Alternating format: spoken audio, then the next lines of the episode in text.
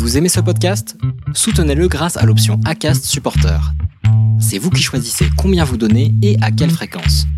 Cliquez simplement sur le lien dans la description du podcast pour le soutenir dès à présent.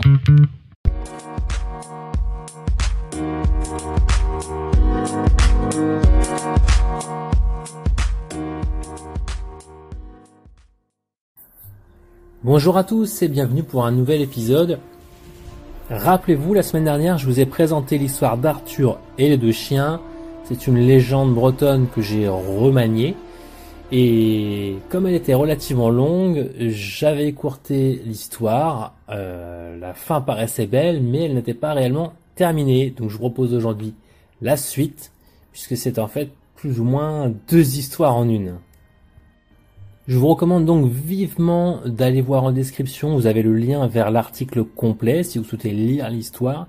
Et dans cet article, vous retrouverez la vidéo du premier épisode, donc la première partie de cette histoire. Allez, c'est parti pour la suite.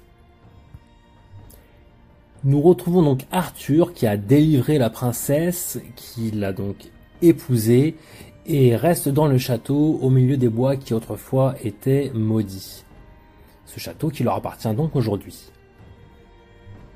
Mais voyons donc ce qui s'est passé pour la sœur d'Arthur, la reine, qui l'avait abandonné et même suggéré au fermier qui l'avait recueilli de l'assassiner. Celle-ci n'est pas restée inactive puisqu'elle a empoisonné son mari et pour fuir l'indignation de son peuple et le châtiment qui l'attendait, elle s'est vue forcée de partir seule et de nuit déguisée en mendiante. Elle erra longtemps, abandonnée de tous et demandant l'aumône de porte en porte. À force de marcher pour s'éloigner de son pays, elle finit par arriver à la porte du château où se trouvaient Arthur et la princesse. Son frère la reconnut, et comme il avait bon cœur, il oublia tout et la reçut, comme si elle ne lui avait jamais fait aucun mal. Mais le malheur ne l'avait pas corrigé, et voyant son frère heureux, elle fut vite jalouse de son bonheur et chercha encore les moyens de le perdre. Elle décida donc d'aller trouver une vieille sorcière qui habitait dans le bois voisin et la consulta sur la manière de se débarrasser de lui. La sorcière lui dit Mettez-vous au lit et dites que vous êtes dangereusement malade. Votre frère ira vous voir et vous demandera ce qu'il pourrait vous faire plaisir.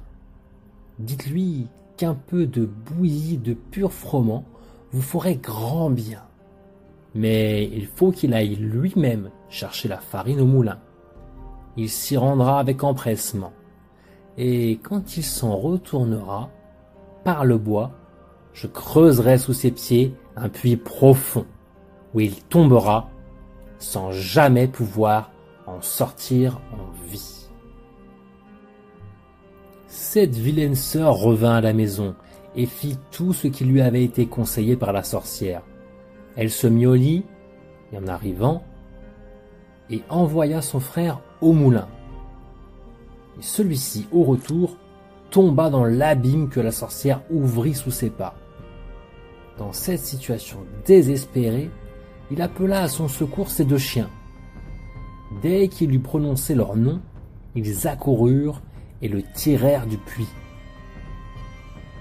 Sa sœur fut fort étonnée de le revoir, mais elle mangea de la bouillie faite avec la farine qu'il avait rapportée du moulin et se dit guérie aussitôt. Huit jours après, elle alla encore trouver la sorcière pour le même motif. Celle-ci fut surprise de savoir qu'Arthur avait réussi à se tirer du puits, et elle dit Faites encore la malade, dites à votre frère qu'un peu d'eau fraîche de la fontaine du bois vous ferait grand bien, et priez-le d'aller lui-même vous enquérir. Il s'empressera d'accéder à votre désir. Moi, j'ai cinq chevaliers invisibles, armés d'épées invincibles à mon service. Je les enverrai, et ils vous délivreront de lui sans peine. Elle salita donc de nouveau et dit à son frère que rien ne pourrait la soulager comme un peu d'eau fraîche de la fontaine du bois, mais puisée à la source par lui-même. Arthur prit aussitôt une fiole et se dirigea vers la fontaine, sans songer à mal. Et ces deux chiens, le voyant partir, accoururent vers lui et le suivirent. Il n'eut rien à faire et ne put les faire rester à la maison.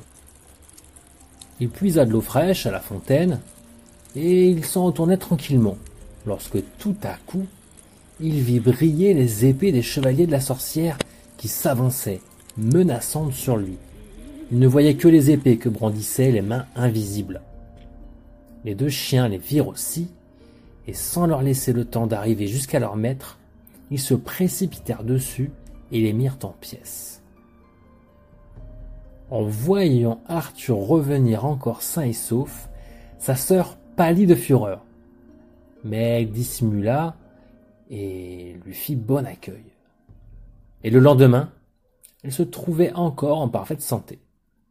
Cependant, pour deux échecs éprouvés, elle ne crut pas la partie perdue. Et quelques jours après, elle retourna encore consulter la sorcière.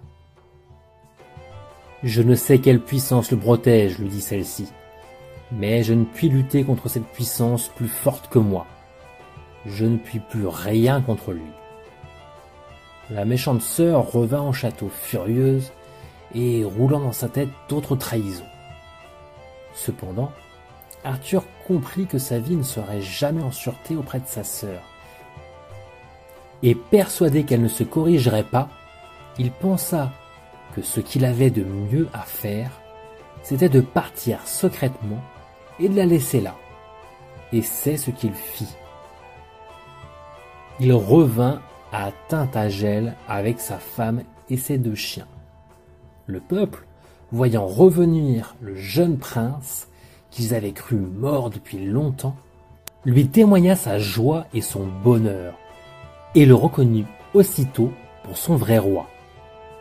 Arthur monta donc sur le trône que lui destinait son père, il y eut dans tout le royaume des fêtes magnifiques à cette occasion. Mais sa sœur, curieuse de savoir ce qu'étaient devenus son frère et sa femme, alla encore consulter la sorcière. Celle-ci lui dit qu'ils étaient allés à Tintagel, où ils avaient été accueillis avec bonheur et enthousiasme par le peuple, à tel point qu'ils étaient maintenant sur le trône de Bretagne. Elle ajouta qu'elle ne pouvait rien contre lui, parce qu'il avait un protecteur plus puissant que toutes les sorcières qu'elle connaissait.